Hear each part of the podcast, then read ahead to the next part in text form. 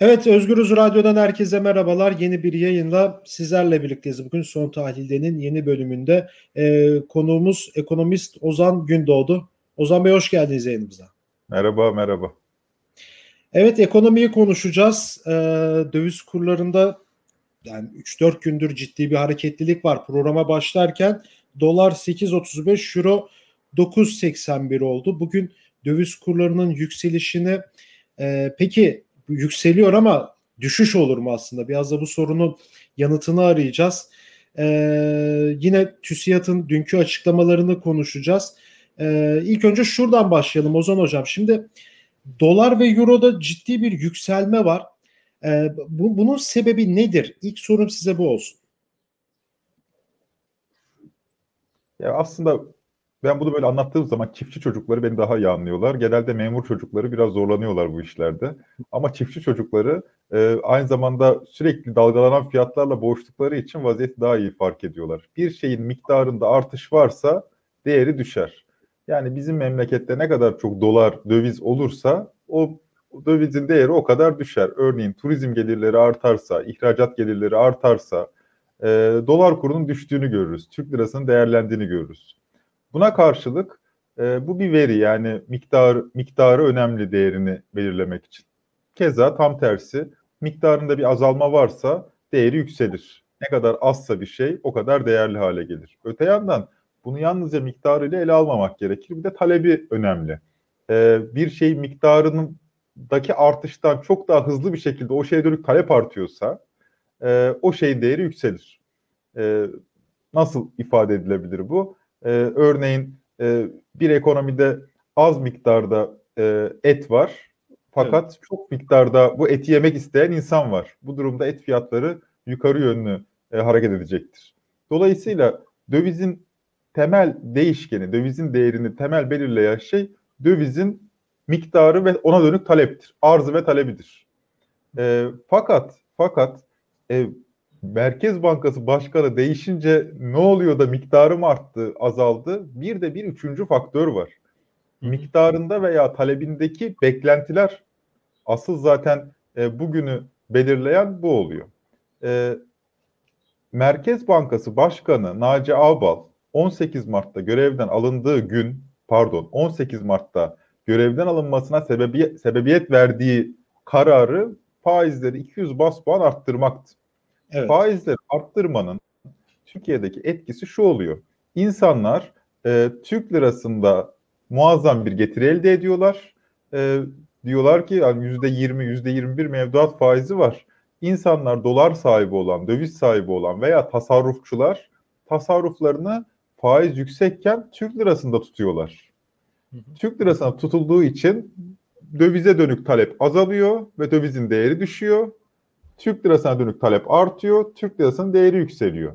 Dolayısıyla faizi yükseltmek Türk lirasına değer kıymet veren bir şey oluyor. Türk lirasının değerini arttıran bir şey oluyor. Ve fakat Naci Ağbal 18 Mart'ta e, Türk lirasının faizini 200 bas puan arttırdıktan hemen sonra ertesi gün görevden alınınca ve yerine yeni Merkez Bankası Başkanı Şahap Kavcıoğlu göreve getirilince insanlar baktılar bu Şahap Kavcıoğlu daha önce ne yapmış, ne demiş diye.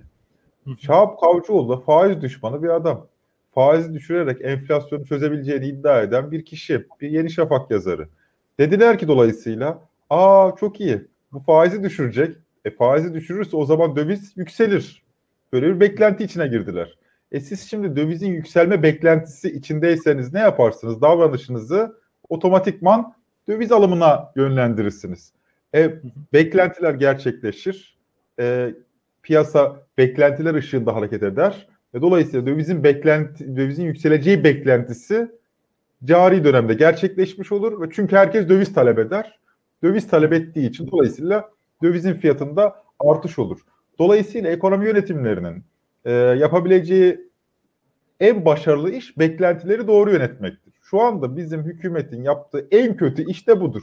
Beklentileri son derece yanlış yönetiyor, güven vermiyor e, güven vermesi icap eden kişiler, güvendiği kişiler geçmişte e, güven kredilerini çok tüketmiş kişiler. 19 Mart'ta, 20 Mart'ta, 21 Mart'ta ne gördük? Yiğit Bulut'un televizyona çıkıp e, güven telkin eden konuşmalarını gördük. Kimse inandı mı ona? Yok. İnanmadı. Çünkü en liranın üzerine çıkarsa yüzüme tükürün diyordu yani. E şimdi bu saatten sonra bu saatten sonra Yiğit Bulut'a niye güvenelim yani? E, Sayın Cumhurbaşkanı bozdurun pişman olursunuz diyor. E bu altıncı artık yani. E, e yani, Merkez Bankası Başkanı bana güvenin dese Aa, sen daha 10 günlük adamsın yani. Yeni Şafak'ta yazı yazıyordun en son. Ne ara Merkez Bankası Başkanı olduğun piyasadan habersiz. Naci Abal ortalıkta görünmüyor vesaire. Ya bir de işin çok ilginç tarafı da şu yani Naci Abal'ın görevden alınmasına yani evet o 200 bas puanlık artış yaptı faizlerde evet ama o, ertesi günde yanlış hatırlamıyorsam Yeni Şafak Naci Abal'ı hedef aldı yani. Tabii, yani sen tabii. Operasyon çektiler adama ya. Operasyon da aslında görevden alındı. Ee, o ilginç Yeri... bir konu. Gerçekten şeyin AKP iktidarı içerisinde ekonomi yönetiminde bir biçimiyle tecrübe kazanmış 2-3 tane isim var. Bunlardan bir tanesi Naci Abal.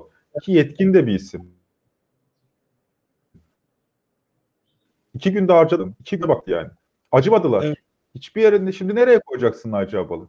Geçmiş yıllarda strateji bütçe başkanlığı yapmış önemli bir durum. Bizim eskiden bütçe ve eşdeğer bir kurum yani başkanlıkta. Bütçeyi hazırlayan kurumların ya da yatırım planlarını hazırlayan kurumların başında geliyor. O kurumun başında bulunmuş bir kişiydin acaba. Hazine ve Maliye Bakanlığı yaptırmışsın. Dönmüşsün bu kişiye sen Merkez Bankası'nı da emanet etmişsin. İki manşete adamı harcadılar yani. Dolayısıyla yani bu yükü do, kimi harcayamaz diye düşünüyorsun. Hani kim güçlü? Şimdi dün e, şeyin konuşuruz belki e, lafı gelince Özilhan'ın da söylediği yani TÜSİAD Yönetim Kurulu Başkanı da söylediği. Önümüzü göremiyoruz. Adama güvendik. Naci Abal'a güvendik. Bir top bir iki konuştuk Naci Abal'la diyor. Bunu söylemiyor da açıktan. Yani bu mealde bir şey söylüyor. Adamı 5 yıllığına göreve koymuşsunuz. E Naci Abal da hükümetin güvendiği bir adam olduğu belli. Kendiniz aynı zamanda AKP'nin milletvekili. Hani bu adam istikrarlı bir şey yapar herhalde bir 5 sene oturur burada diye bekliyorsun. Bekliyorsun. Gidiyorsun adamın konuşmalarını ciddiye alıyorsun. Ona göre yatırım yapıyorsun. Adam 132 gün sonra görevden alınıyor. O da ciddi pro ama işte bu buradaki temel problemlerden biri de aslında yani yasamanın, yürütmenin, yargının aslında hepsinin tek bir elde olduğu, ekonominin aslında tek bir elde olduğu Cumhurbaşkanlığı hükümet sistemi yani başkanlık sistemi artık yani yargı yasama yürütmeyi de kattım da yani artık şey yani bilinen bir şey artık gördüğümüz bir şey talimatla çalışıyor siyasal şey yargıda ama işte bu ekonomide ciddi tıkanmaya yol açıyor. Yani gitgide batırmaya dönük bir sistem aslında Cumhurbaşkanlığı hükümet sistemi. E, sen de böyle düşünüyor musun? Bir ikincisi de yani gerçekten başkanlık sisteminden çıkış bir önceki sisteme parlamenter sisteme geri dönüşle e, şu an mevcut ekonomik tabloda gerileme ciddi şekilde olur mu? Ya şöyle tabii ki ya ekonominin bu halde olmasının en büyük sorumluluğu siyasetin bu halde olması. Hı. Siyasetin bu halde olması derken şey gibi bir klişeye düşmeyeceğim. Yani liderler birbirine çok kaba davranıyor, ekonomi o yüzden bu halde. Hayır. Türkiye'nin sistemi, Türkiye'nin yönetim biçimi, sistemi herhangi bir şeyi iyi yapmaya muktedir değil. Ee, hele ki ekonomide bu çok daha geçerli. Çünkü demin bahsettiğim şekilde ekonomideki değişkenleri belirleyen en önemli faktör beklentiler. Beklentiler ise kısa, orta, uzun vadeli şekilleniyor. Yani siz bir öngörüde bulunursunuz. Ona göre hamle yaparsınız. Örnek veriyorum mesela. E, önümdeki mouse. Bu mouse'un ben bir sene sonra yüzde yetmiş değer kazanacağını düşünüyorsam, böyle bir beklentim varsa ve ben de bir mouse ithalatçısıysam, bir sene sonra yüzde yetmiş zamlanacağını düşünüyorsam bugünden alırım bunu. Ha, ne yaptım? Bak beklentim beni bugünün hamlesini yaptırdı. Ama ben bu mouse'un yarın ne olacağını ilişkin hiçbir şey öngöremiyorsam ne yaparım biliyor musunuz? Alsatçı olurum. Katiyen yatırım falan yapmam. Ya da kaçarım giderim. Ya bu memlekette ne yapılır derim. Şimdi 1825 günlüğüne göreve getirmişsiniz siz bir Merkez Bankası başkanına. Bu Merkez Bankası başkanı dört kere faiz açıklamış, dört kere faiz toplantısı yapmış ve her toplantıda demiş ki enflasyon hedefi yüzde beşe varana dek e, faizi sıkı para politikasını uygulamaya devam edeceğiz. Kimse şüpheye düşmesin. Bakın en sonunda bunu yaptık vesaire. Şimdi ben de diyorum ki yatırımcı olarak ha bunlar diyorum tamam artık demek ki kafaya koymuşlar. Enflasyonu düşürecekler. Faizler yüksek seyredecek bir süre ama enflasyonu kontrol altına alacaklar. Kararlılar diyorum. Böyle bir ekonomide de dolar kurunun yükselmeyeceğini varsayıyorum. Bu beklentiyle gidiyorum Naci Abal'la toplantı yapıyorum. Naci Abal'dan da böyle bir izlenim alıyorum. Dolayısıyla kararımı şöyle yapıyorum. Ha demek ki dolar kuru yukarı yönlü hareket etmeyecek bundan bunun üzerine 1-2 sene. Morgan Stanley rapor hazırlıyor. Altı küsürlerde olacak diyor. E, Societe General benzer bir rapor hazırlıyor. 7'nin altına inecek diyor yıl sonuna kadar. E uzmanlarım da var benim, teknik analistlerim de var. E tamam diyorum yani 7'nin altında bir seviyede kapanacak yıl sonunda diyorum dolar kuru. O zaman ben ne yaparım? O zaman şunu yaparım. Aa döviz borçlanmak mantıklı derim. Çünkü derim ki döviz borçlanmak niye mantıklı? E döviz artmayacağına göre yüksek TL faizi ödeyeceğime dövizle borçlanayım derim. Bir. İki. İthalat yapmak mantıklı derim. Yani siparişli ithalat, vadeli ithalat yapmak mantıklı derim. Bugün alayım malı çekeyim bugün kişiye diyeyim ki 5 ay sonra, 6 ay sonra, 1 sene sonra ödemesini yapacağım. Neden? Çünkü zaten dövizin yükselmeyeceğini varsayıyorum. Şimdi böyle varsayımlar altında ilerliyorum. Çat diye Naci Abal gidiyor. Yerine bir tane adam koyuluyor. Yeni Şafak'taki bir adam faiz düşerse enflasyon da düşer diyor. Çat dolar 8.50. Ya şimdi ben gerçekten bir yatırımcı olarak sorunun siyasi olmasının sebebi tam olarak bu. Bu kadar basit. Şimdi ben bir yatırımcı olarak önümü görmüyorsam ne yapacağım? Ne yapacağımı söyleyeyim. Para kazanmaya çok merakım var. Biraz da onurum eksikse yani bir burjuva ahlakı olur, bir burjuva onuru olur yani insanda. O burjuva onuru biraz eksikse bir iki kuşaktır burjuvaysam zaten Türk burjuvası öyledir. Böyle yedi göbek sülalesi şey değildir yani burjuva değildir. En babasın üç göbek sonrası köylü kasabalıdır. Bir iki kuşaktır burjuvaysam çok da böyle onurlu bir tip değilsem hükümete yaranayım da arsa arazi kapatmaya başlayayım derim. Zaten böyle zengin olunuyor etrafta. E o zaman tamam işte projeleri bana önceden söylesinler ben de oradan arazi kapatayım derim. İnsanlar da işsiz kalır. Ekonomi böyle yönetiliyor. Evet zaten re, tam realite bu ya. AKP'nin kendi yarattığı o burjuvazisi bir kuşak iki kuşaklık burjuvazisi aslında tam da e, bu, bunları yapıyor aslında inşaat sektöründe Tabii. olması. Şimdi burada TÜSİAD'ın açıklamaları da var. Çok yani önemli. Şimdi TÜSİAD Yüksek İstişare Kurulu Başkanı Tuncay Özilhan'ın açıklamaları var. İşte Türk ekonomisinin işte son günlerdeki durumuyla ilgili açıkladı. Ee, ortalık ortalığın toz duman olduğu yetki ve sorumlulukların sınırlarının sınırlarının bulanıklaştığı durumlarda karar nasıl alınır, nereye gittiğimiz konusunda kafamızda bir cevap yoksa plan nasıl yapılır gibisinden de e, bir serzenişte de bulundu. Aslında dünden beri de TÜSİAD'la ilgili iktidara yakın medya kuruluşlarının e, tırnak içerisinde söylüyorum bunları dinleyicilerimiz için bir artık e, karalamaya da dönüştü. E, TÜSİAD'a yönelik böyle ofansif bir şekilde saldırıya da geçtiler bu açıklamalardan sonra. TÜSİAD'ın bu dönemde tam bu tam kriz anındaki yapmış olduğu bu açıklamayı nasıl okumak lazım? TÜSİAD uzun süredir e, bu tonda bir açıklama yapmıyordu. E, evet. Siyaseten düşük tonlu hadi demokrasi, insan hakları temalı çağrı, e, açıklamaları vardı ama e, doğrudan ekonomi yönetimine ilişkin böyle sert bir açıklamayı biz uzun süredir dinlememiştik. E, bana kalırsa bir ara rejim yaşandığını tahlil ediyorlar. Yani bu e, Türkiye'nin e, bir normal rejimi değil bir ara rejimi. E, bir ara rejim derken 28 Şubat'ta gördüğümüz, 12 Mart'ta gördüğümüz darbe dönemi gibi değil ama bir biçimiyle hani demokrasi de deneyecek demeye dili varmıyor insanın çünkü yani söz konusu rejime bu ara rejimin lüzumundan fazla uzadığı yönünde bence bütün ekonomik aktörlerin hem e, sermaye sınıfının hem işçi sınıfının bence önemli bir tahlili var. Bu ara rejimin artık bitmesi Türkiye'nin e, hak ettiği bir demokrasiye geçmesi ihtiyacı var. Bu ihtiyacı aslında e, tüm toplum kesimleri fırsat buldukça dile getiriyorlar. Yani ben dün Özilhan'ın eleştirisini salt bir e, ekonomi yönetimi eleştirisi olarak açıkçası e, yorumlamadım. Dolayısıyla e, öte yandan dün e, Serdar Cebe ile e, konuşma fırsatı bulduk. O Ada TV Genel Yayın Yönetmeni. E, Serdar Cebe'nin aktardığı kadarıyla e, TÜSİAD Başkanı Kaslovski ve Özilhan e, 20 gündür saraydan randevu almak istiyorlar fakat henüz randevu verilmemiş. Yani e, TÜSİAD'dan saraya dönük bir şey var, e, tepki var. Tepki var dediğim bir endişe var. Daha doğrusu saraya dönük eleştiri ve Türkiye'ye dönük bir e, endişe var. Ama buna karşı saraydan da dışarıya dönük e, ağ var. Sermaye sınıfı kavramını